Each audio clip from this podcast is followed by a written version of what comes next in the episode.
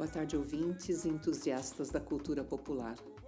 Bem-vindos ao nosso novo podcast, O Poder do Feminino na Liderança da Cultura Popular Maranhense História, Memória e Legado, aonde eu entrevisto mulheres intrépidas que fazem a diferença na cultura popular deste estado. Este é um projeto de pesquisa sobre comunidades tradicionais e ancestralidade africana, a posição da mulher e do feminino em religiosidades de matriz africana e cultura popular no Maranhão. É conduzido pelas professoras doutora Marilande Martins Abreu, do Departamento de Sociologia e Antropologia da Universidade Federal do Maranhão, e Simone Linhares Ferro, do Departamento de Dança na Universidade do Wisconsin, em Milwaukee, nos Estados Unidos. Este projeto tem como apoio a Fundação Fulbright, a Universidade Federal do Maranhão e a Universidade do Wisconsin, em Milwaukee. Aqui é Simone Ferro, e hoje eu tenho um grande prazer de entrevistar a produtora rural, ativista, sindicalista e líder comunitária Socorro Nascimento.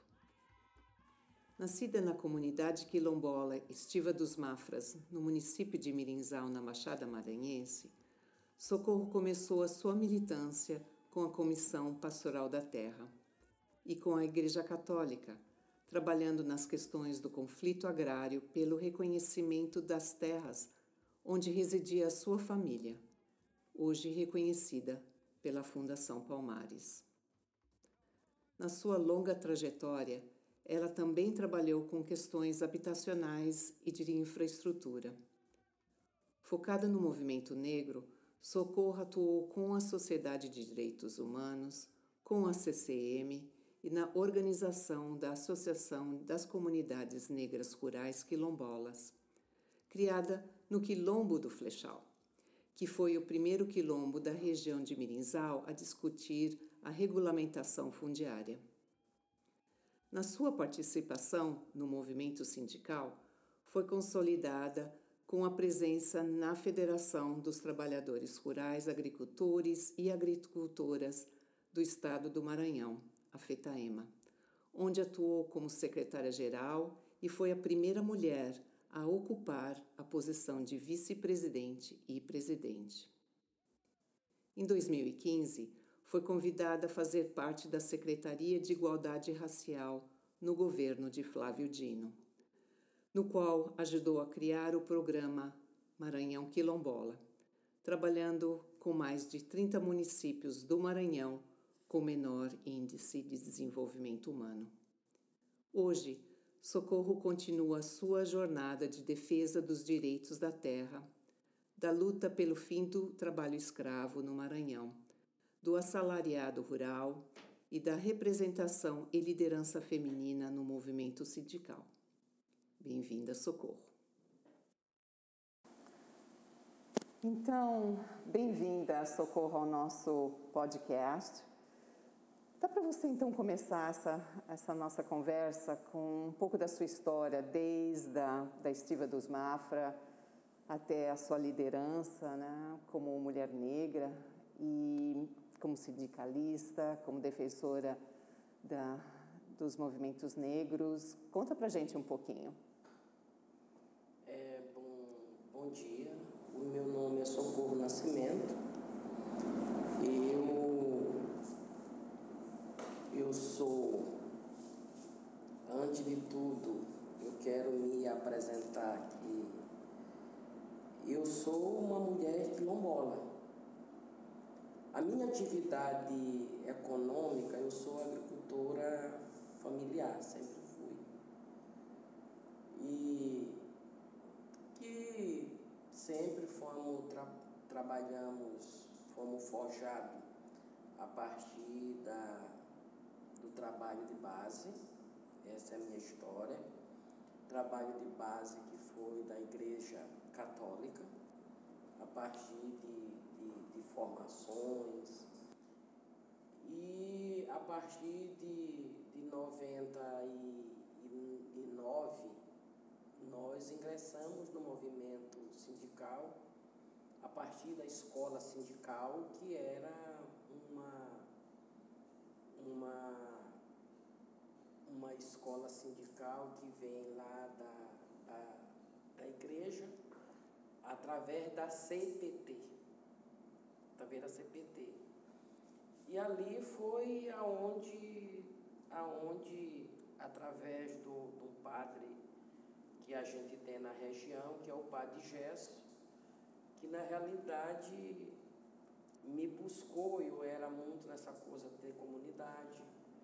É, casei com, com 15 anos e terminei fiquei reservada na minha comunidade e contribuindo. Então, a primeira questão que me levou a, a em busca da representatividade e, e imbuído nesse interesse da representação para dentro desse aprendizado foi um grupo que nós chamava Avante com Cristo, que a partir a, a Igreja Católica eles tiveram um momento de nós discutir a questão da organização da produção.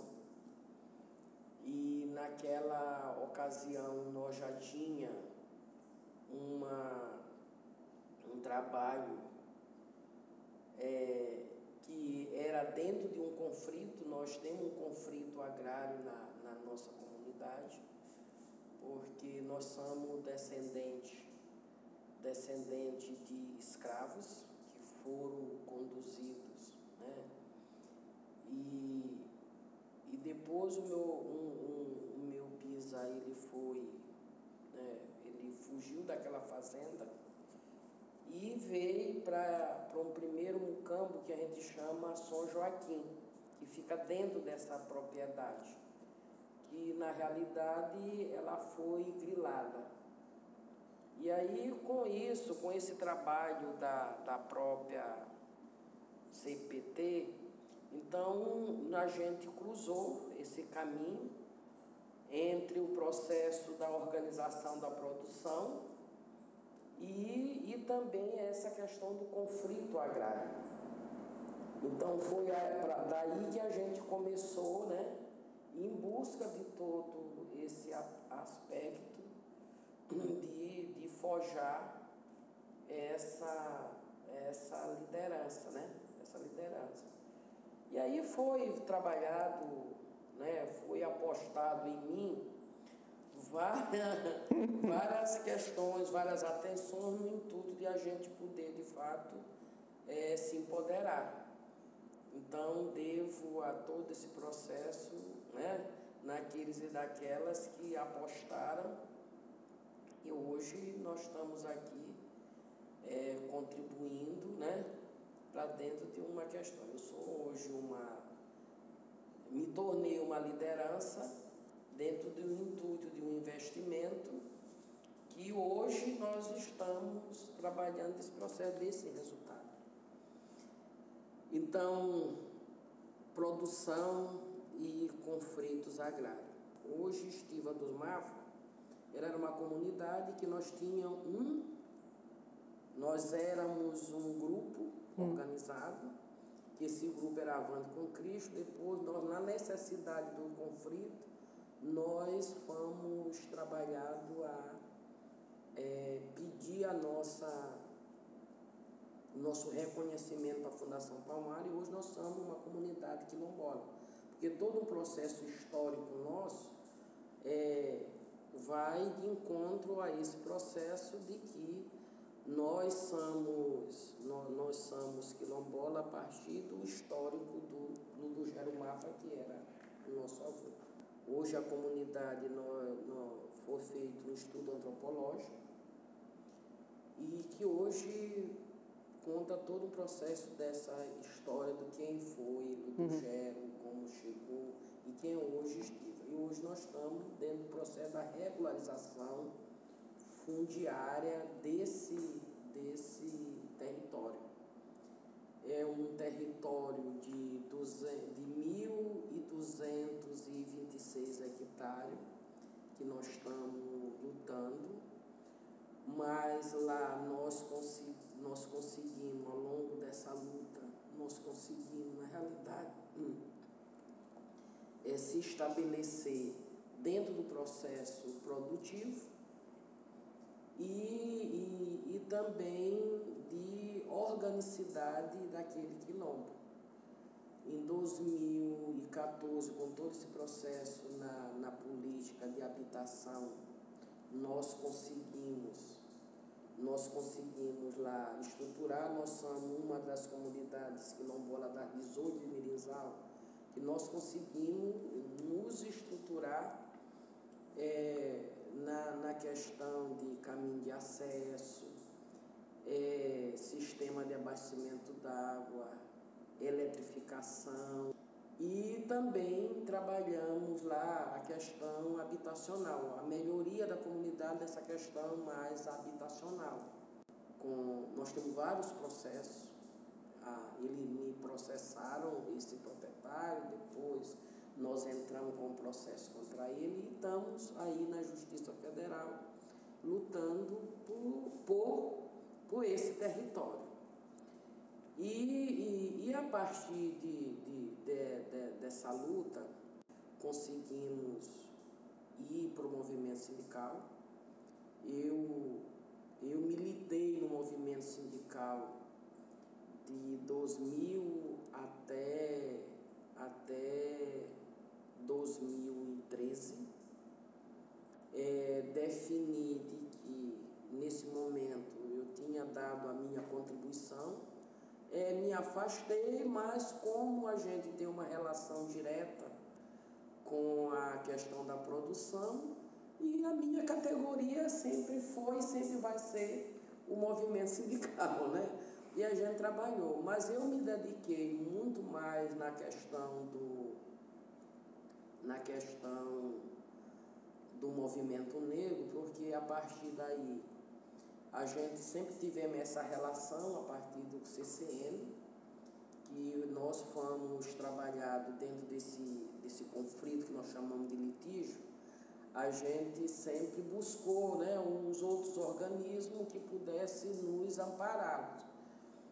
E a, a Sociedade de Direitos Humanos, na época, que, era um, que não era esse formato, é, aí a gente tinha a Sociedade de Direitos Humanos e o CCN, que tinha uma galera lá preta que sempre né, nos ouviram, sempre nos ajudaram a trabalhar isso. Em 93 nós criamos a CONERUC, que é a associação, é a associação das comunidades negras rurais quilombola, porque naquele momento que nós tínhamos o CCN, nós tínhamos a Sociedade de Direitos Humanos, a gente de fato não se sentia com essa representatividade. Então, um grupo de, de preto e preta disseram: vamos criar um instrumento que seja de representação. E a gente criamos a Coneruc. A Coneruc ela foi criada lá em Frechal, né? foi uma assembleia que nós tivemos, a primeira assembleia, a primeira área que, que foi trabalhada nessa questão da, da, da, né, da questão agrária e, e que, na realidade, nesse contexto que teve, nesse momento, quando não tinha Fundação Palmar, não tinha ainda esse equilíbrio para a gente discutir a regularização fundiária, foi feita uma reserva extrativista hum. dentro da comunidade. Então, hoje, no Maranhão, e no Brasil nós temos uma comunidade quilombola que faz parte de uma reserva extrativista, e está dentro reserva extrativista. Entendeu? Que a gente hoje é muita polêmica, porque hoje tem vários interesses né, dessa reserva nesse contexto, sem eles, na realidade, detectar e reparar que dali é um quilombo. Então hum. nós temos um quilombo dentro da dentro de uma área, uma reserva extrativista. E criamos a Coneruc e a partir daí nós começamos a trabalhar essa representatividade. Hoje, hoje a partir da Coneruc, nós na realidade temos uma articulação nacional que é a CONAC, A CONAC é uma articulação nacional com outros estados que a gente conseguiu trabalhar, que nós chamamos que ela é um tripé. é? ela é, é a, a, Cona, a Coneru, que é esse tripé, nós somos um guarda-chuva, é um tripé, onde nós discutimos política pública para essa população, não só no Maranhão, mas no estado inteiro. Nós temos hoje é, 20, nós estamos compondo no Brasil com 20, 20 dos 27 estados, 23 está já compondo a, a, a CONAC, aonde nós discutimos escritório em Brasília e, e que tem uma galera lá. Então, qual é o formato hoje que nós trabalhamos as políticas públicas? Nós temos cinco estados que estão tá em frente, que nós chamamos, como nós somos uma articulação, ela se dá com os representantes no estado, né, que nós somos seis, mas nós temos a executiva. A executiva, quem compõe é Célia, Célia Cristina Pinto, que é de Cururupu, que é um dos maiores municípios da, desse litoral lá da Baixada. Uhum. Então, na, na CONAC nós temos é, Cururupu, Mirinzal da presente essa questão nacional e nós somos seis que compõem essa discussão e que estamos nesse guarda-chuva da própria Coneru. E a partir daí que eu, eu, eu, eu me afastei do movimento sindical e nós inserimos de fato essa questão mais das comunidades negras rurais quilombolas, a qual a gente tem esse, esse link com Brasília, com o Estado. Em 2015, 2016, eu fui convidada a fazer parte, fazer parte da Secretaria de Igualdade Racial no governo de Flávio Dino. A secretaria ela foi criada no governo de Jackson, ela tem 15 anos, mas é uma secretaria extraordinária. Nós estamos discutindo que ela pelo volume do que é a presença né, da, da, dos negros e negras hoje no estado do Maranhão. Nós queremos hoje uma secretaria ordinária, não extraordinária, porque não dá para que a gente possa fazer isso. E aí nessa gestão nós conseguimos, com, com o governo Flávio Dino, avançar em vários aspectos porque quando assumimos a secretaria e o governo tinha um compromisso de que é, elevar o nível de, de, de desenvolvimento desse Estado a partir dessa, desse público vulnerável que, que é essas comunidades quilombolas que estão aí hum. e aumentar o índice de desenvolvimento rural, né, o índice de desenvolvimento humano desse Estado era fazer várias, várias apostas, trabalhar várias políticas nesse campo. E aí criou o AGDH, a secretaria, na realidade, nós conseguimos é, criar o, o, um programa que nós chamamos Maranhão Quilombola, e dentro do Maranhão Quilombola foi trabalhado, o governo trabalhou vários, com 30 municípios de menor IDH no estado, e aonde foi trabalhado várias questões, rota quilombola, é, é selo quilombo do Maranhão, e que a gente, na realidade, fomos trabalhar isso. Eu estou na secretaria ainda, como gestão de povos e comunidade tradicional, mais, mais exclusivo na inclusão produtiva. Nessa inclusão produtiva, em 2016, nós acessamos o selo quilombo do Brasil. A partir do selo quilombo do Brasil, a gente fez um recorte desse selo e, e terminamos criando o selo Quilombo do Maranhão, aonde nós estamos aí imbuídos, discutindo várias, várias questões aí em três pilares, assistência técnica, produção e o processo de comercialização. Porque o selo é um processo, ele é um selo de, de, de identidade, uhum. mas também com o que nós estamos discutindo agora é a questão que não é um selo só de origem, mas que ele também ele, ele possa ter né, nele a questão do, da, da questão sanitária, né? Porque o Estado é isso, porque nós não vamos estar trabalhando os produtos que na realidade não tem uma sanidade, né? Aí alimentar, né? Então nós estamos discutindo isso com a Suvisa. Uhum. Inclusive agora à tarde eu vou ter uma reunião com o Sebrae, com a Suvisa e várias comunidades que vão, estão trabalhando o registro, o registro no mapa e o registro sanitário das suas, da, dos seus empreendimentos, uhum. para ver se nós conseguimos trabalhar a questão de rótulo, embalagem dos seus produtos e aí.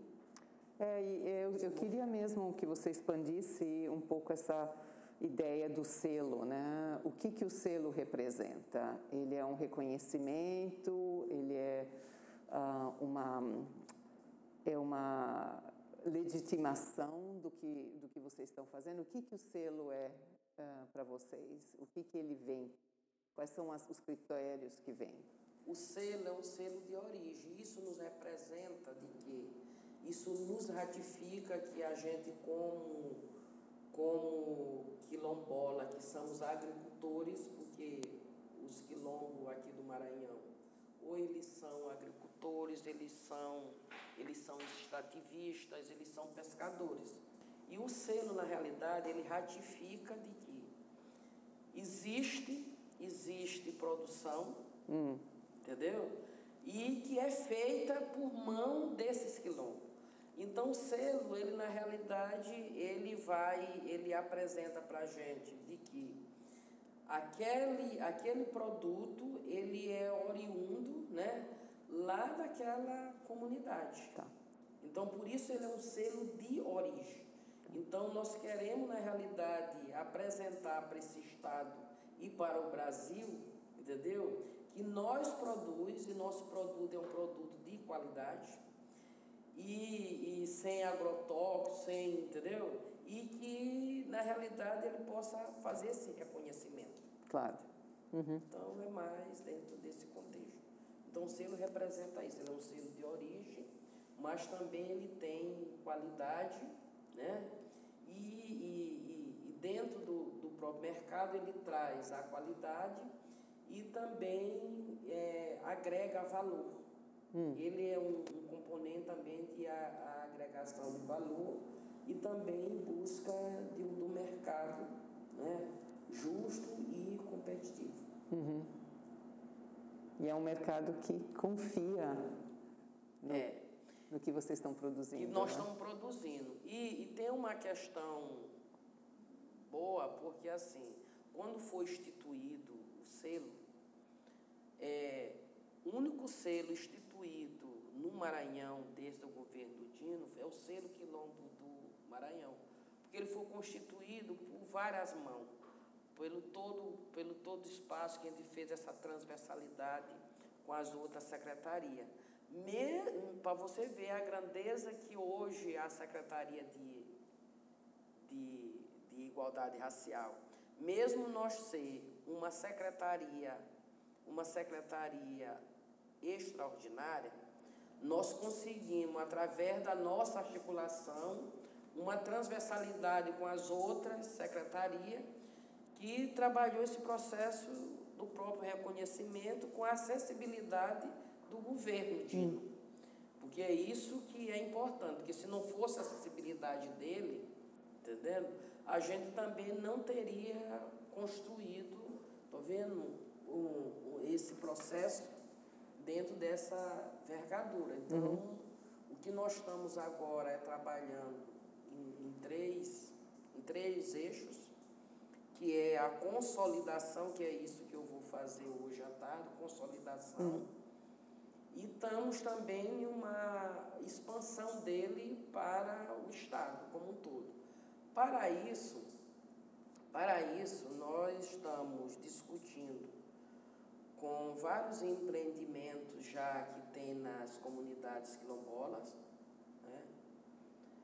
e, e a partir desse processo de consolidação, que está dentro do registro, é, de, de fato trabalhar a questão de rótulo e embalagem desses produtos para que a gente possa oferecer para o mercado. Uhum. Então essa é a nossa etapa final que nós estamos chamando de finalista. Tem uma discussão também que está trazendo agora dentro do processo de, de transição, que é a questão do turismo, do turismo rural sustentável, mas para dentro do fortalecimento, tá vendo? Não, não uma coisa ecológica, porque nós estamos ainda longe, né? Mas que estruturante, estrutural para que a gente possa, na realidade, hoje, poder oferecer isso. Estamos dialogando com a Secretaria de Turismo, né, para que a gente possa né, fazer parte dessa nova discussão do que é esse turismo maranhão, porque assim uhum. nós temos hoje vários focos de turismo como Barreirinha, como Hoje o maior foco que nós temos é nesse. Né, lençóis, né? Nos lençóis maranhenses, mas nós temos outras questões turísticas que têm que ser descobertas, como os guarais. Por isso nós, nós na comunidade estamos preparando né, é, estrutura que a gente possa ir, mas que a gente esteja na mão desses quilombolas. Ó, temos Alcântara, temos Barreirinha, temos tudo. E chega aqui no Maranhão, uma das coisas do, que nós temos muita dificuldade é na infraestrutura. Claro. Entendeu? E que essa infraestrutura nós queremos trabalhar a partir daquilo que a gente tem. Nós temos beleza, nós temos, nós temos riqueza, mas às vezes as estruturas hoje que temos hoje dentro do processo do turismo são de pessoas que vêm de fora e termina e não é da sustentação a aquele povo que está ali. Você chega hoje em Barreirinha, é um explorado explorando o outro. Hum. Então a gente quer fazer essa discussão com o turismo, a Secretaria de Turismo do Maranhão, para que a gente possa pegar o Estado dentro de uma atenção, né? Para que lá, lá num quilombo não é, é possível você trabalhar um turismo dentro de uma estrutura, entendeu? Dentro de uma logística importante que os turistas podem ir e vir, né? Mas que possa ter o que oferecer. Claro. E ser recebido. Quantas famílias hoje você tem uh, no Quilombo? Lá em Estiva do Mafra, nós somos, nós somos hoje 70, 78 famílias. Uhum. Porque nós conseguimos fazer esse processo de estruturação, que nós temos São Joaquim, São Francisco, que é a fazenda que não, não é povoada, mas nós temos Estiva, Uru e São Pedro. Uhum. Então nós temos quatro povoados dentro desse território. E nesse território ele tem 78 famílias. Uhum. E quantas pessoas hoje? Hoje nós estamos mais de, de cento e, 115 habitantes. Uhum. 115 habitantes. Mas aí, como nós somos uma comunidade que nós somos privilegiados, que estamos, nós moramos dentro de uma área extrativista, que é na, na beira do campo, que nós chamamos, né? Então lá nós temos um nós temos um canal que nós chama de dique de produção, que foi um canal que foi escavado é, dentro de uma política da, da SAF, né? SAF e, SEDES, SEDES, que é a Secretaria de Assistência Social, e nós fomos beneficiados como comunidade quilombola. E, e lá dá para a gente criar peixe e trabalhar a questão de hortaliças. E lá a gente implantou agora um restaurante que nós chamamos de Tijupá, tudo que vem da terra. Então hoje a gente produz é lá da minha menina, é uma coisa bem interessante que dá para você é, trabalhar, porque todo mundo quer ir para lá, para comer, para passar o dia e é certo. Então ela trabalha lá ela ela está em sala de aula, é professora, mas ela conseguiu trabalhar final de semana e, e certo. Então nós estamos trabalhando lá a comunidade para ver se a gente vai consociar esse essa estrutura que nós temos lá, são 1.200 metros de canal, uma água muito. Ela não é turva, uma água turva, uma água limpa e que na realidade fica cheio o tempo todo. É uma, uma riqueza que a gente tem ali em torno. E a gente quer preparar isso para que a gente possa, né? Quando vocês for para a uhum. praia dos lençóis, que nós estamos lá, que, que é aqui os lençóis aqui do, dos Guarais, nós fazemos parte desse litoral. Isso. Então a nossa região é uma região muito bonita e temos alguns biomas importantes como mangue. A maior ponta de mangue do Brasil está na nossa região. Eita. Tá certo? Que, que aí temos também a questão de outro bioma importante que só nós temos no Brasil, que é o campo, que é uma área de campo que passa seis meses com água, agora ele está cheio que é da onde é a cidade de Marilândia, agora está cheio. E passa seis meses seco, entendeu? Uhum. Então é uma, uma coisa e a gente quer explorar isso. Uhum. Por isso nós estamos discutindo agora com a Secretaria de Turismo. E, e conta para gente uh, um pouquinho de toda essa força, né, dessa liderança sua. Você se inspirou em alguma mulher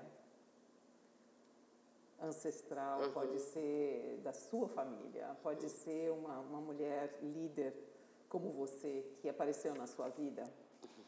E... Eu tenho duas inspirações na minha vida. Uma era do meu pai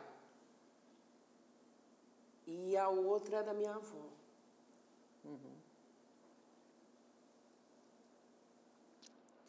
O meu pai, ele ele era uma liderança nata, semi-analfabeto.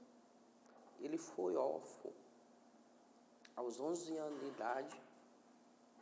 Mas ele hoje, no que nós vivenciamos, hoje ele, ele na realidade, ele não se via isso, entendeu? Então, eu, ah, eu hoje me inspiro nele. É uma das inspirações. A outra é a minha avó. A minha avó era, era uma negra, ela, ela era matriz africana. Mas ela, na realidade, hoje eu sempre converso com as pessoas que são de matriz africana, mas a minha avó, ela tinha um conhecimento que era um dom. Entendeu? Então a minha inspiração também, ela vem desse dom. Entendeu? Porque não é de uma não é de uma militância, de uma eu não passei por uma faculdade, mas eu passei por uma faculdade de vida. Da vida. Da vida. E que isso, na realidade, foi construindo essa personalidade hoje que eu sou, essa liderança que sou, de que a gente sempre respeitamos aqueles e aquelas que sempre viram a gente e que nos oportunizaram. Nos oportunizaram e foram que talvez o meu pai ele não teve essa oportunidade que eu tive. Mas ele, ele na realidade, ele tinha essa inspiração. Porque quando a gente é, era uma criança, por exemplo, eu nasci e me criei, o meu pai, ele, ele vivia nesse conflito lá na comunidade, no meu quilombo. Mas ele não entendia o que eu entendo hoje. Mas ele, ele era uma pessoa que ele tinha, ele tinha em volta dele, né, outras pessoas que ele ouvia, que ele conversava.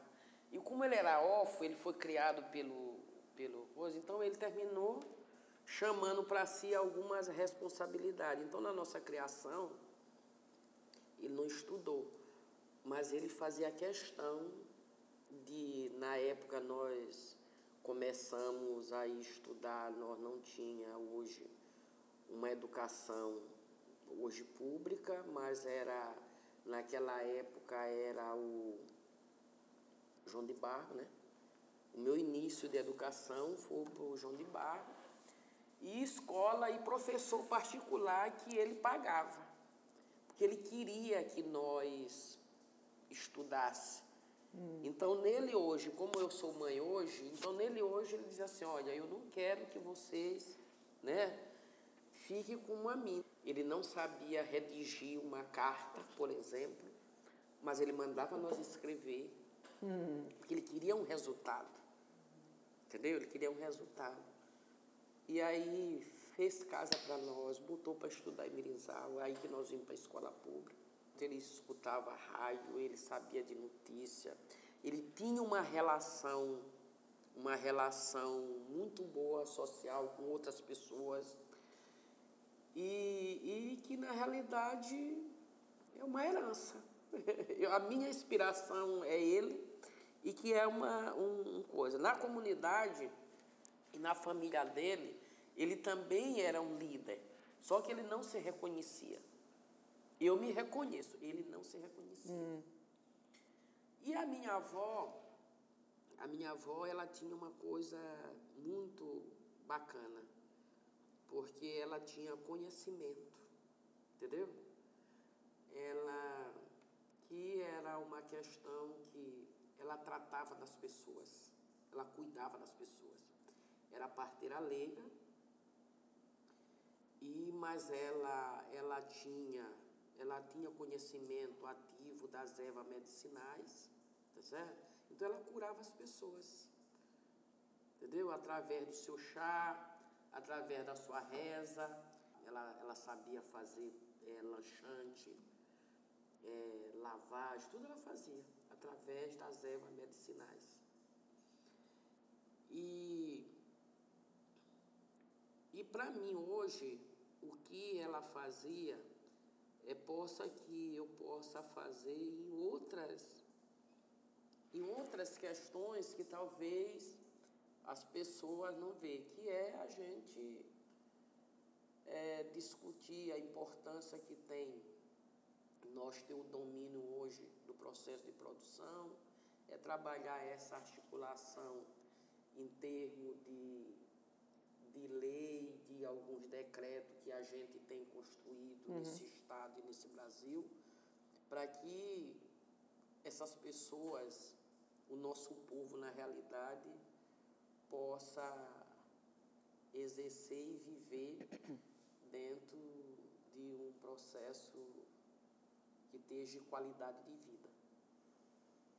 Isso, isso é muito emocionante para nós que estamos escutando você falar. E você fala com muita, muito carinho, muito respeito dos dois. Isso nos toca muito, saiba Sim. disso. E, e eu sei que você, você tem muitas responsabilidades como líder e, e, e obrigações. Conta pra gente um pouco das, das, dessas suas obrigações, dessas suas responsabilidades e como é que você navega todas elas. Como é que dá aquele jogo de cintura para continuar forte, continuar uh, uh, essa, essa aventura, né? essa militância? Eu tive, eu tive muita oportunidade na vida. E a minha oportunidade de vida, ela sempre foi compartilhada, que nem uma coisa minha, só minha, mas por várias mãos. Eu conheci um padre, que é o padre Gesso. Ele é um negro e que se tornou padre. E ele é da nossa região. É, eu moro, a minha cidade é uma cidade que ela foi construída porque Mirizal foi a maior colonização do Maranhão.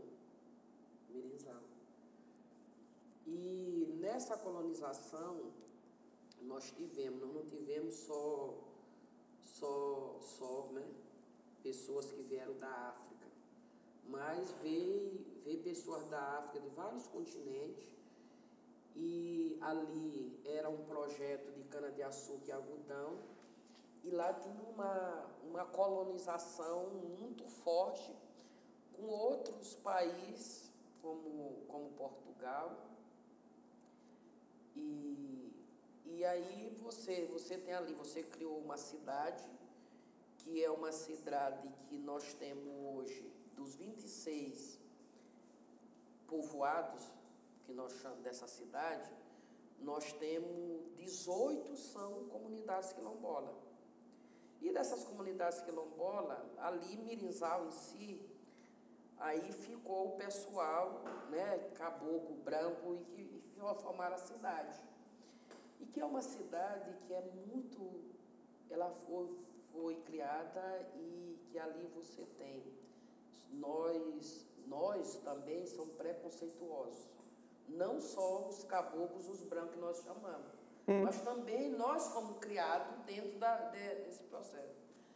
Então, quando Gesso ele chega lá na paróquia lá de Mirizal, ele era preto, é preto.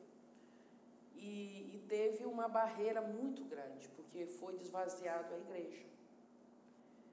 E, e ele foi uma das pessoas que terminou para ele continuar naquela paróquia ele terminou indo para as comunidades, organizar as comunidades eclesial de base.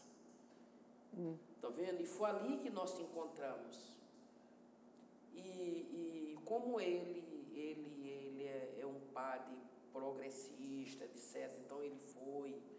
Aí a primeira coisa que ele trabalhou foi isso, esbarrou, esvaziaram a igreja, ele foi para as bases construiu a comunidade eclesial de base para vir para a igreja, encheu a igreja. Quando os caboclos perceberam que a paróquia ele foi buscar pra, de, de fora para dentro, eles também vieram. Ah, tá.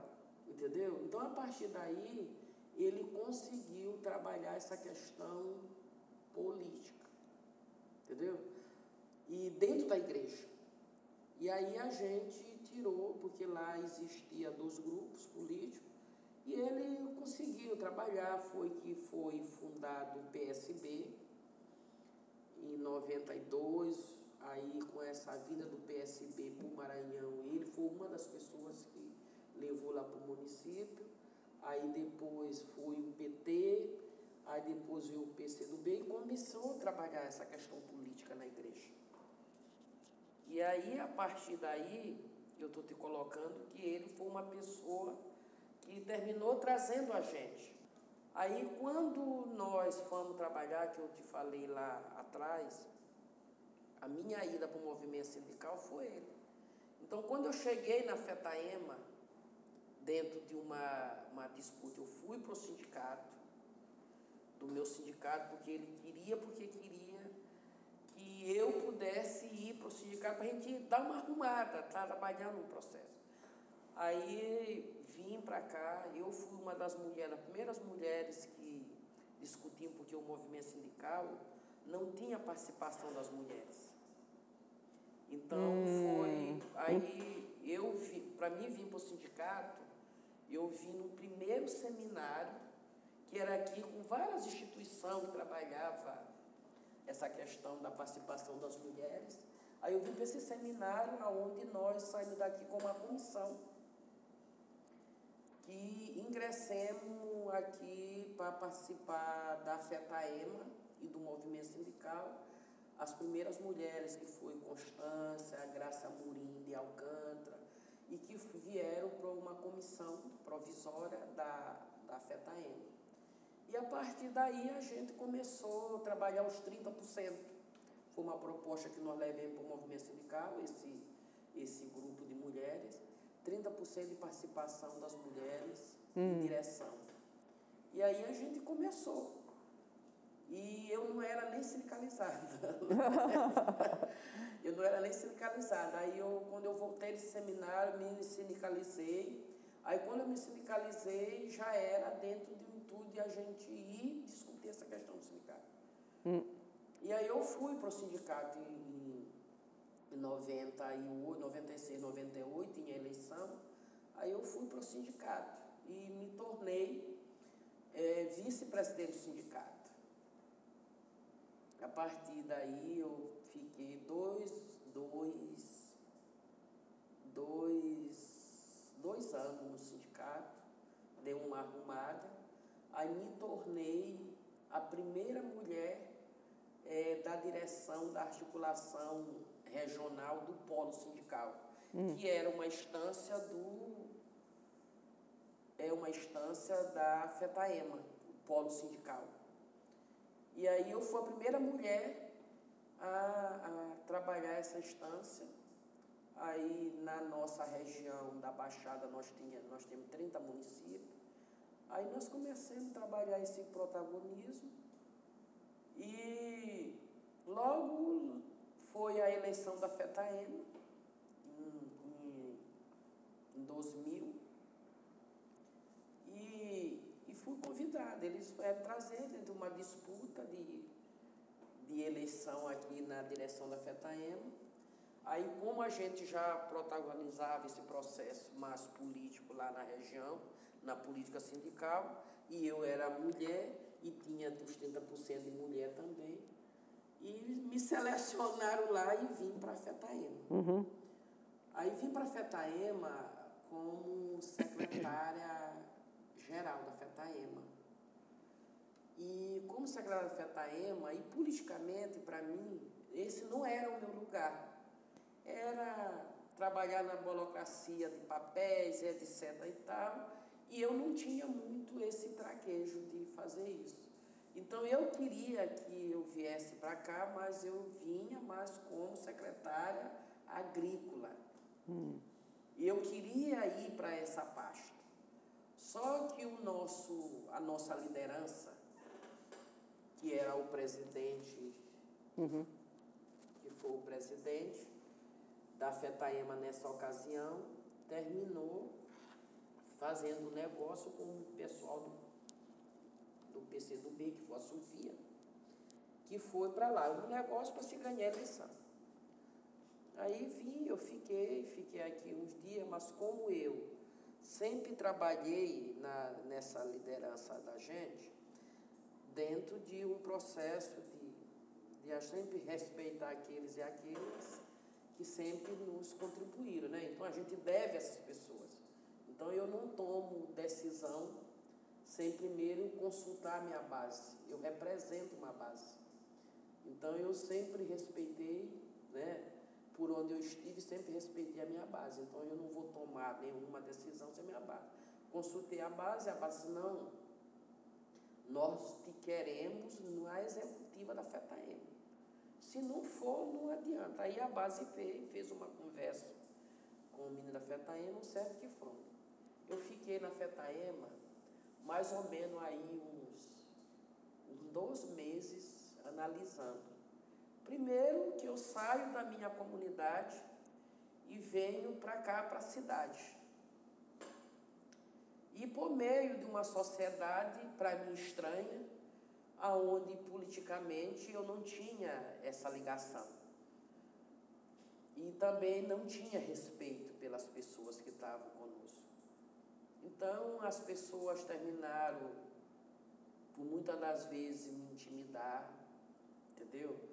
Aí me chamavam de analfabeta, me chamavam de um bando de questões que talvez não sabia. Então, eu fui para ali analisar. Até quando eu cheguei na FETAEMA, até os funcionários da FETAEMA, na realidade, eu via assim, eu sentada lá, via, eu peguei o estatuto da FETAEMA, fui ler para me saber aonde eu podia, qual era o meu papel, como eu poderia ajudar dentro do processo, etc. E, e no meio político, isso na realidade não é válido, mas para mim era válido. Hum. Aí eu fui perceber que a grandeza da secretaria era enorme, porque era a secretaria que tinha esse, esse perfil de administrar tudo, a FETAM. Aí eu disse, ah tá, então a secretaria não tinha uma, não, não tinha assessoria. Os outros tinham, mas a secretaria não tinha. Eu tinha uns funcionários que estavam lá e eram os funcionários bons, aplicados. Então eu peguei as meninas que estavam lá, eu tinha três motoristas que estavam na minha coordenação, eu tinha eu tinha a telefonista, eu tinha a menina, eu tinha uma secretária, que era uma secretária executiva, a Neide, excelente a menina. E a secretária executiva, a telefonista, aí tinha as meninas né, lá da, que fazia cafezinho e tinha aquela, te lembra daquela? Aquela, que ela era recepcionista e ajudava a gente na burocracia lá do papel lá Mazalete. Aí eu agarrei, chamei ela, eu estava retraída no canto, chamei elas, eles todinhos, e fiz uma primeira reunião com ela. Me apresentei para ele, disse que eu era, e disse para elas que eu estava ali, mas eu precisava delas para que a gente pudesse é, desenvolver o nosso trabalho. Então foi no nosso mandato que na realidade a gente conseguiu fazer várias modificações na FETAEMA com aquelas pessoas que a gente não que não valorizava, que a maioria dos diretores não valorizavam, o seu trabalho, que a partir do meu apresentar para ele, a gente começou a trazer. Hum. Aí melhorou tudo. Então eu comecei a me protagonizar pelo processo de que se eu era uma secretária geral, eu tinha uma secretária executiva e a gente dá fazer dar autonomia para eles poder fazer as coisas e ajudar na execução política daquela entidade. Aí naquele ano, logo vem ano de eleição, todos eles saíram para ser candidato a deputado estadual, a, a Supremo Senador,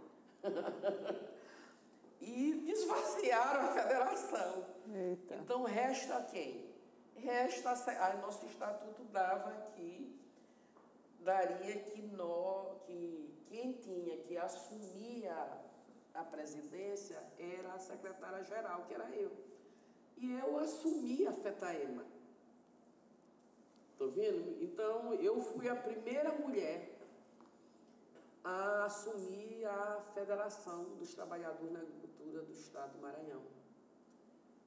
Aí nós tínhamos outros diretores, que era o falecido Nonato, que dizia, ah, tem condição dessa companheira. Era mulher, né? Então, essa discriminação sempre é vista. Uma mulher preta, é, que eles, eles chamavam, eu nunca me senti analfabeta, eu não sou analfabeta. Analfabeta porque eu não tinha um diploma, porque é, é, não sabia falar, entendeu? Então eu nunca, nunca temi dentro do processo da sociedade né? Hum. É, política, essa, essa, essa versão que sempre eles trabalharam. Não. Eu estou aqui com vocês, vocês, eu falo, mas mediante o que. Mas não tem essa timidez se eu estou falando errado, se eu estou falando. Nunca tive isso. Uhum. Aí tá. Aí a primeira pessoa que eu chamei lá, quando assumi a presença da FETAEMA, foi esse senhor. Vem aqui. Ele era secretário de agrícola. Secretário agrário.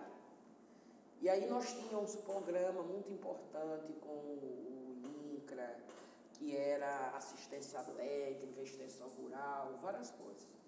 E aí a gente começou também ter um diálogo forte com a CONTAG.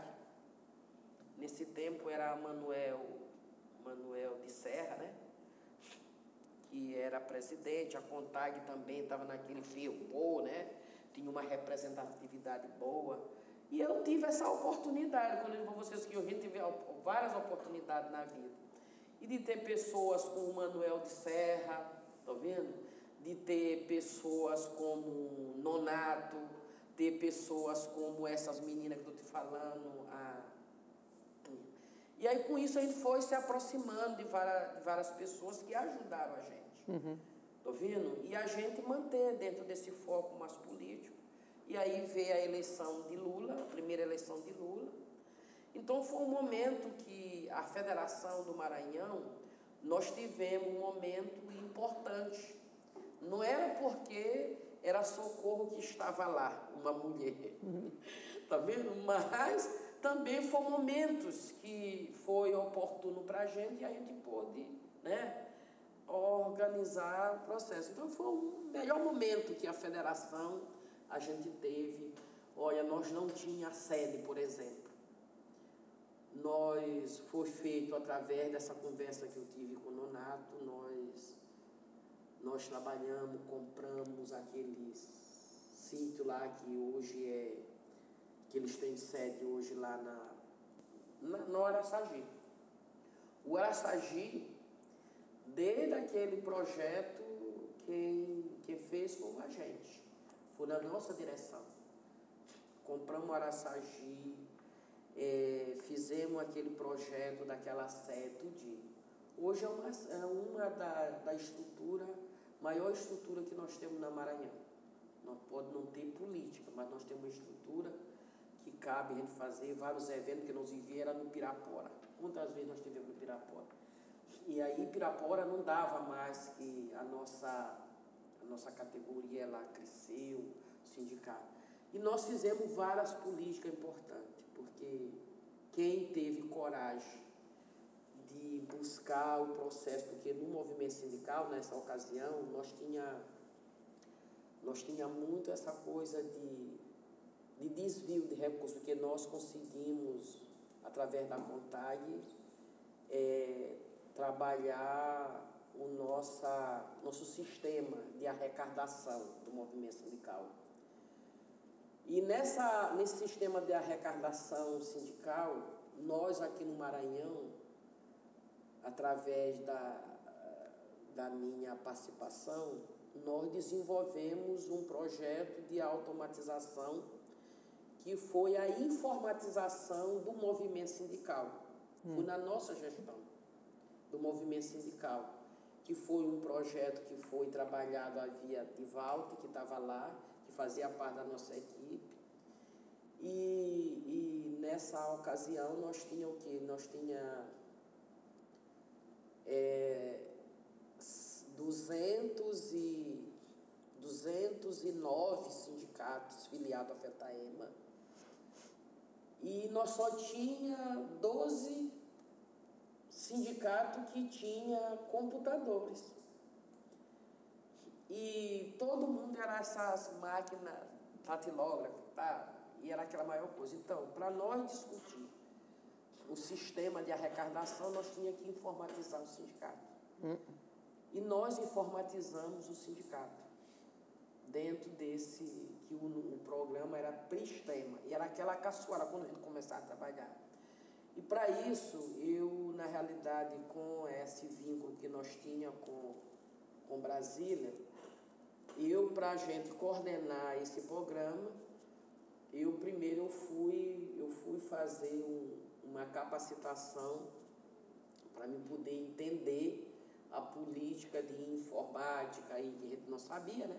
Manusear essa coisa. Eu terminei, fui feito pela CUT. Então eu fui a primeira mulher a presidir essa federação.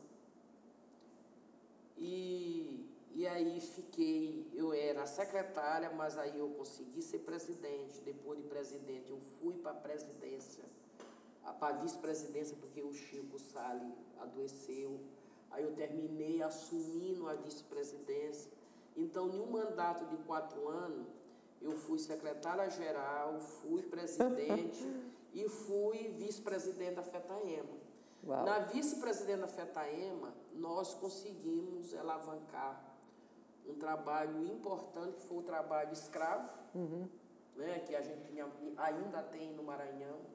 Muitas pessoas que saem daqui para outro estado trabalhar.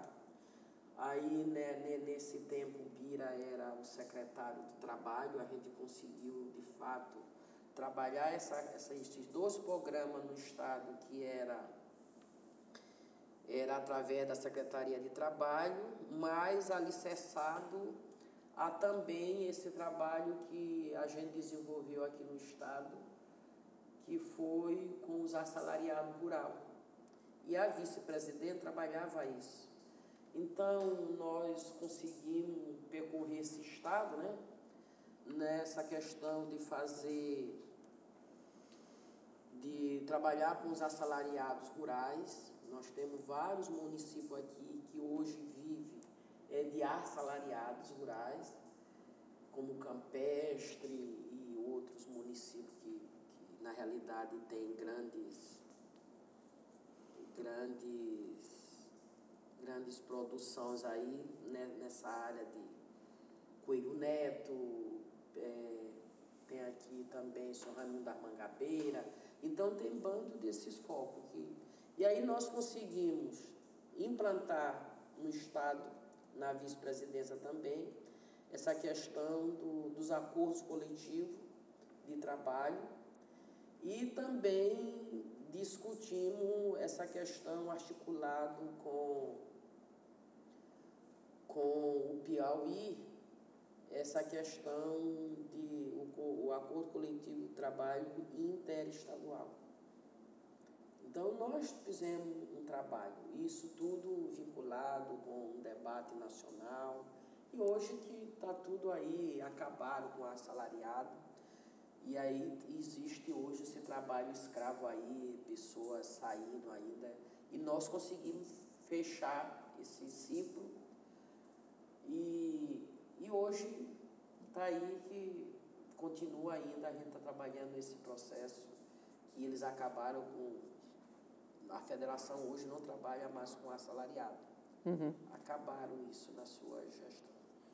Eu, eu... E só para encerrar, essa questão da minha militância, né, dessa não é uma coisa só foi socorro, foi pelo corpo, porque nós tivemos ao nosso redor, entendeu?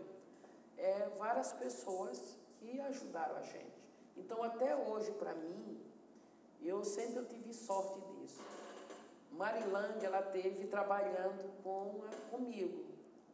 Ela ela estava ela estava no início de ingresso aqui, ainda não tinha saído para ir e fazer doutorado dela. Aí era técnica agrícola, né? E estava na sala de aula, ela estava socióloga, etc. Tá? na sala de aula.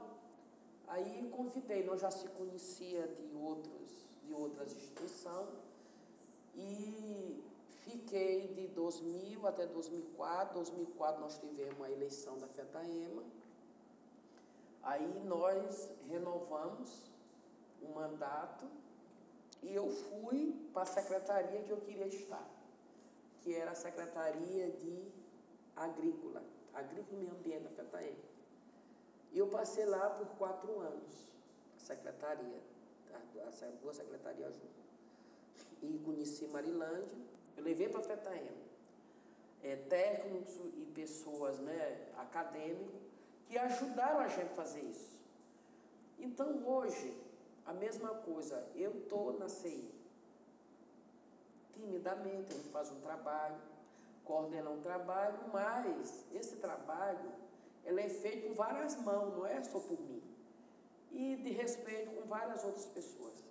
Então eu tenho muito essa questão de, de agregar né, no nossos trabalhos, porque não é uma coisa minha, não é uma coisa sozinha, mas também de valorização de, de, de desses pessoais que sempre estão em volta da gente. Uhum.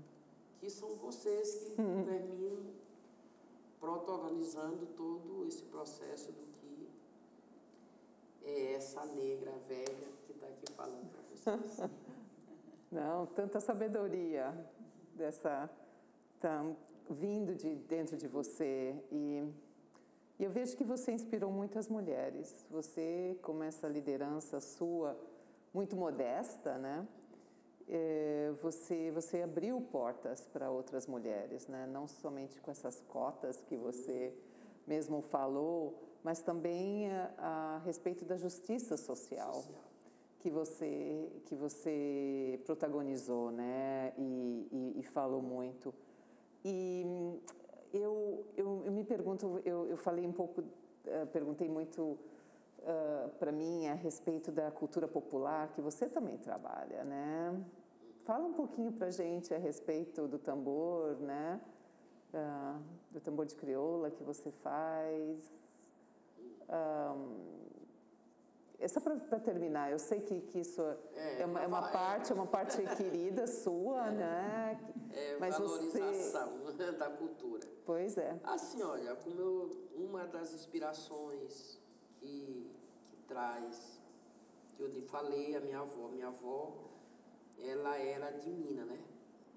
Ela participava em casa de Minas e como religião religião de matriz africana, mas também nós somos inspirados. Eu, na realidade, eu não, eu não sou de mina, não, não, não, não, não sou de tambor de crioula, mas eu, eu, eu me manifesto, uhum. entendeu? Eu sou mais de manifestar, apoiar. Eu tenho a minha sogra, que é, também faz parte da minha família, a minha comunidade. Então a gente sempre foi, nós, como a gente é católico, a gente sempre reza, sempre somos devotos de São Benedito. Hoje nós somos devotos de Nossa Senhora, a nossa padroeira da nossa comunidade. É, é a Nossa Senhora, né? Que foi até um presente que o padre nos deu. E aí a gente termina tendo essa cultura, né? Que a gente, a gente sempre vem aí trabalhando de tradição para tradição. E nós estamos hoje na quinta geração, já morreram, outros estão deitados, mas hoje a gente traz. E hoje, para mim, então, as minhas duas filhas, elas gostam muito e sabem, elas dançam tambor de crioula. o meu marido hoje, ele também ele bate o tambor de crioula. Ele é uma das pessoas que ele faz parte do tambor de, lá de, de, de São Benedito, lá de Frechal. Uhum. Então, se manifesta. Eu, na realidade, a gente apoia e a questão do tambor de crioula também como mina é uma questão que vem do coração. Então, quando eu falo de manifesto, é uma coisa que pulsa, é uma coisa que vem de coração. Hoje, hoje, para dentro do turismo que eu chamo selvagem, hoje foi apropriado a essa manifestação desse povo por várias pessoas né, que para dentro do turismo que pega e hoje tem o tambor de crioula, tá vendo? Essa questão como o bubaboi tem como, não como uma tradição, mas como isso de botar numa associação e hoje para vir apresentar. Uhum. Tá vendo? E eu vejo o tambor de crioula como um bumba meu boi, tá? E outras brincadeiras que são brincadeiras tradicionais, muito mais nessa coisa que eu estou colocando, que é uma coisa que pulsa, que vem de dentro, que é, é vem de nosso antepassados. antepassado pastoral. E que hoje, a partir dessa, dessa presença, ela na realidade está sendo cada vez mais está é, sendo diminuída. Porque hoje você tem um tambor de crioula que é uma manifestação cultural do nosso povo, que é uma coisa linda que aonde eu pego a minha salha, onde eu vou bater um tambor, não é? Um, um, um, um tambor a noite inteira, não é? Mas com alegria, mas é uma manifestação que vem de dentro. Não é uma coisa só para mim vir brincar para turista, mas é uma coisa né, que está ali na minha região. E por muitas das vezes hoje está sendo desmistificada pelo um processo que é o capitalismo. Hum. Então hoje nós estamos passando por esse retrocesso do capitalismo. E outra coisa é de, de passar isso para pai e para filho.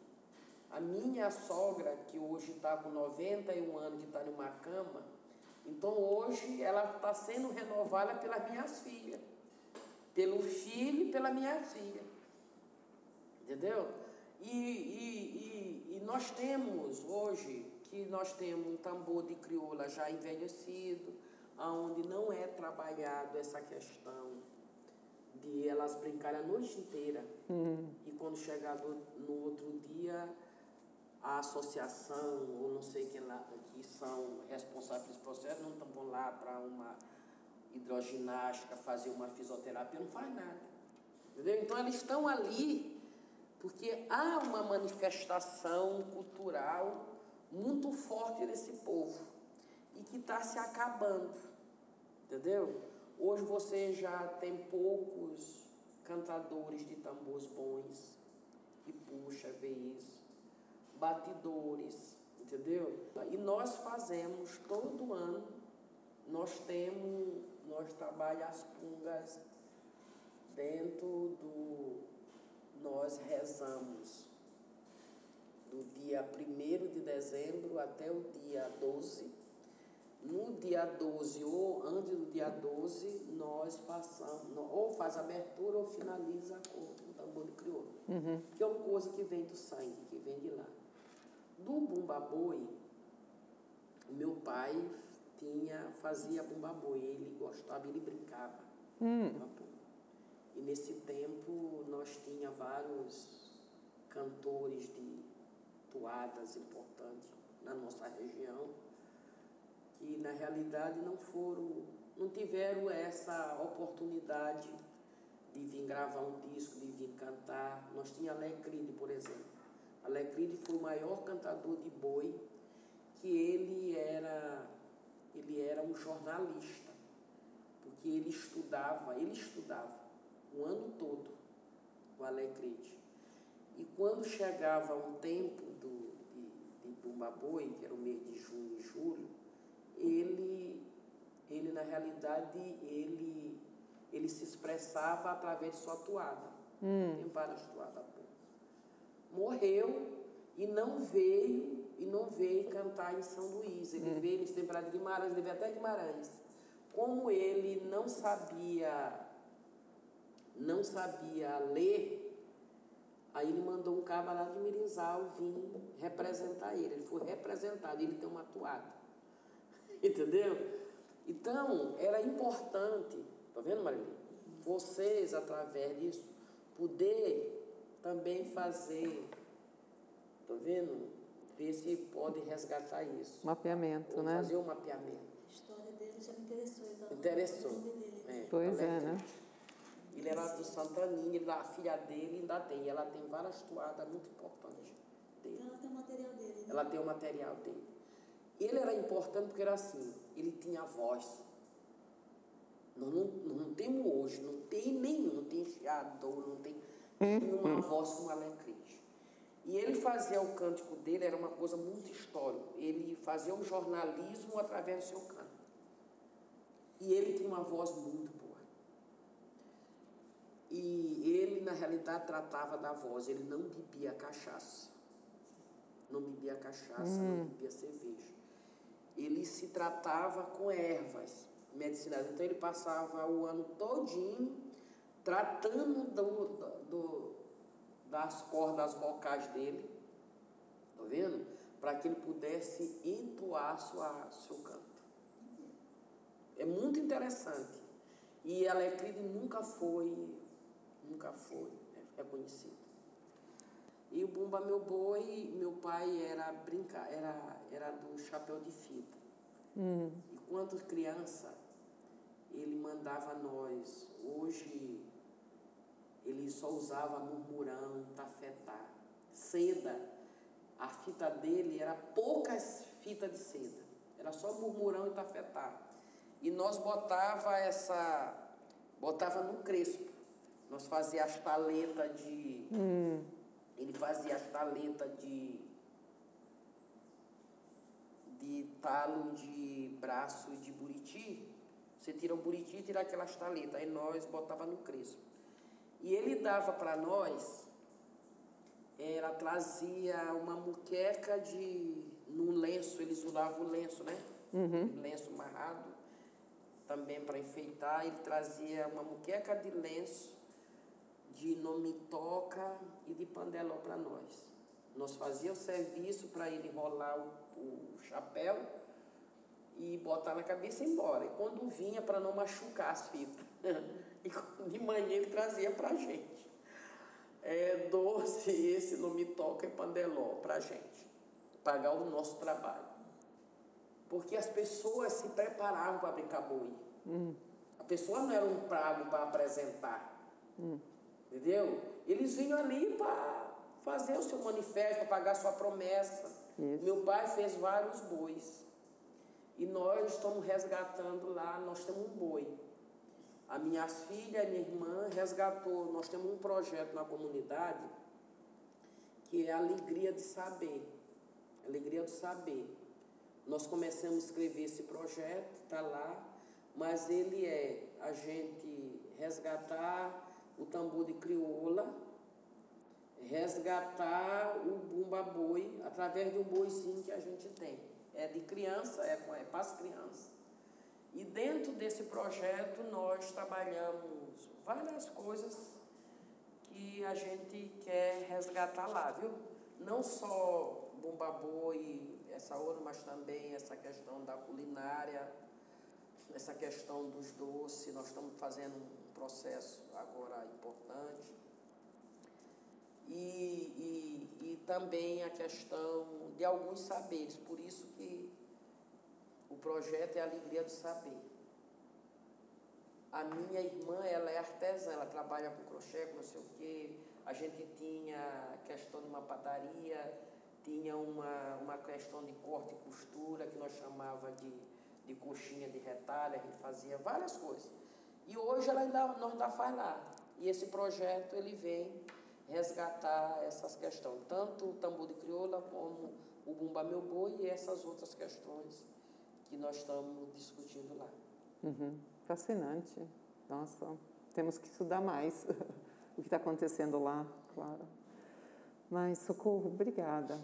Vai, fala, por favor.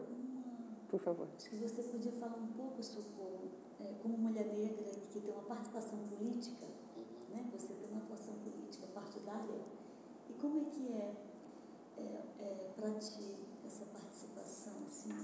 Porque geralmente são homens, né? Que estão à frente e você está no partido. Né? Podia falar um pouco da tua experiência? Uma experiência amarga.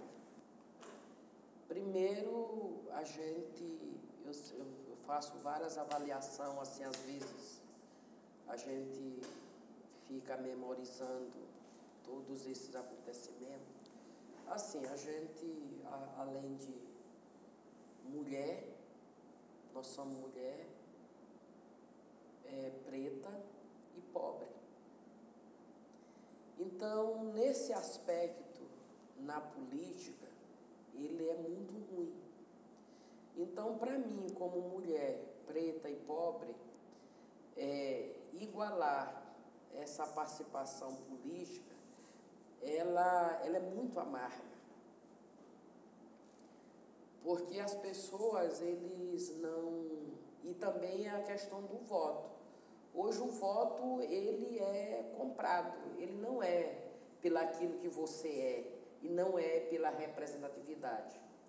Então, pela pobreza que é esse Estado e, e do que é a nossa, a nossa representação, estou vendo? A gente não tem. Nós temos uma representação que é uma, uma maior representação nesse Estado. A, eleita, no eleitorado, nós somos é, a maioria são mulheres. A maioria são mulheres. Mas as mulheres, como mulheres, a gente somos muito submissa, que é uma herança. Hum, sem dúvida. É, família, histórica, familiar. Então, essa coisa, nós como mulheres, nós nunca tivemos capacidade política de discutir gênero. Nós discutimos gênero, nós mulheres para um lado, os homens para isso. Então eu vejo que essa, essa questão, enquanto nós não desconstruir isso, nós não, como mulheres, nós não conseguimos né, se colocar politicamente nesse, nesse recorte político como, como mulher e principalmente como mulher negra. É muito difícil para a gente mulheres, porque a gente sabe que dentro das nossas histórias a gente tem a pasta da omissão e, e, e para a sociedade e para a sociedade e para a política a gente a gente só é vista quando a gente vem de berço, não é? A tradição política. Se meu pai nunca foi político, nunca foi vereador, nunca foi prefeito, nunca foi nada, então a minha luta, a minha exceção na política, ela, ela perpassa por esse processo. Porque as mulheres que estão aí na política, estão ouvindo? Ou é filha, ou é mulher de, de alguém que sempre se manteve uhum. pelo, pelo capital, que é o dinheiro, e não pela representação. Claro. Então é difícil para nós hoje, como mulheres e como negra, que somos para dentro do processo político. Então, e isso também é uma tática para os políticos e para os grandes partidos, porque a nossa representação também incomoda. Então, há uma política também, tá vendo? De sempre a gente pode estar num partido, mas a gente pode estar num partido, dentro de um segmento, dentro de uma, uma questão, mas parlamento não é o nosso foco. Como nós não temos esse trabalho construído, nós não temos trabalho construído, é difícil que você consiga chegar no parlamento, principalmente com as mulheres que têm nessa questão dividida, certo? Aí a questão de nós ser, ser preto e pobre. Pobre é para votar. Tá vendo? E isso sempre foi uma, uma coisa desconstruída. Eu já fui candidata. Então, no meu partido, eu fui fundadora desse partido. E hoje, como é os brancos que na realidade que são que coordenam esse partido, então ele fica todo o tempo de trabalhar. Não basta eu lá no meu município, a gente a gente está na nós milita desse partido, nós estamos na direção do partido, entendeu? Mas hoje, hoje, se você não trabalha todo o rito, que é causa de barreira, que tem todo um conhecimento do processo, você termina sendo pulgado disso. Então hoje a política ela está muito mais nessa questão de do, do poder, do poder mandar, do poder econômico e termina afastando. E a gente tem muito essa dificuldade. É muito difícil para a gente. Porque primeiro você pode ter autonomia. Hoje, hoje eu me sinto que eu tenho autonomia política dentro de um partido. Porque eu falo, tá vendo? Eu me posiciono. Mas para mim chegar a um parlamento, eu tenho que ter autonomia financeira. Porque quem detém dessa autonomia financeira é quem tem mandato. Hum. E para você chegar no mandato, hoje você tem o fundo partidário. Eu fui candidata a deputada federal para cumprir uma cota, mas também indicada pelo meu núcleo. Nós conseguimos apresentar para o partido que tinha, nós temos uma base, nós temos quem vota na gente, nós temos uma base, mas em 54 municípios nesse estado. Mas na hora de você fazer a campanha, você precisa estruturar a tua campanha. Você precisa de combustível, você precisa de veículo, você precisa das pessoas. E as pessoas não façam campanha por fazer. Não, eles votam por votar, eles até votam. Eles até votam, mas, mas não, não fazem uma campanha. Então a campanha hoje, você sabe mais do que eu, como é feito as campanhas nesse Brasil, nesse estado. É para quem tem dinheiro. E aí o partido faz questão também de não investir. Eles investem naqueles que eles priorizam. E nós, pobre e preto, principalmente mulher, nós não somos prioridade para nenhum partido. Mesmo trabalhando no processo de. Nós conseguimos, eu faço parte da negritude socialista, tenho assento no Nacional e, e tínhamos assento aqui mas com essa coisa de comissão provisória, diretório, nosso diretório caiu pela causa de barreira, foi coisa, agora já passaram o partido para Flávio Dino, já é Bira e Flávio Dino, e aí nós estamos aqui, entendeu? Nós temos uma base, estamos aqui resistindo. Nós conseguimos, através da NSB, que, que 2% do fundo que o PSB recebe tem que vir para as candidaturas negras. Eu não sou candidata, entendeu? Mas vamos ver a possibilidade de que talvez saia algumas candidaturas é, negra, né? E que a gente possa, na realidade, é, trabalhar né? para que a gente possa ter uma representação e ajudar a partir de 2024, ver se nós conseguimos, a partir do, da base, eleger vereador, vereadoras, né? que a gente possa, na realidade, trabalhar esse conjunto. Aproveitar, discutir um projeto político né, este ano, talvez com alguém que vai querer ser candidato, para que a gente possa construir o nosso projeto que perpassa por essa eleição e passa por 2024, elegendo vereador e, e, vereadoras comprometidas e com a nossa representação. Uhum. É isso que nós estamos fazendo agora dentro do partido. O que é essencial, né? Sim. De trabalhar nessa base. Sim. Socorro, obrigada, tá? Por essa toda essa sua sabedoria, essa tua dedicação.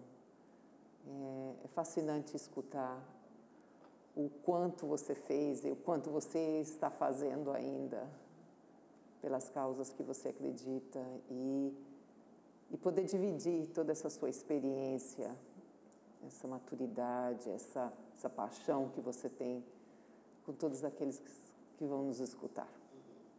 Tá? Obrigada por estar aqui com a gente. É a gente que agradece.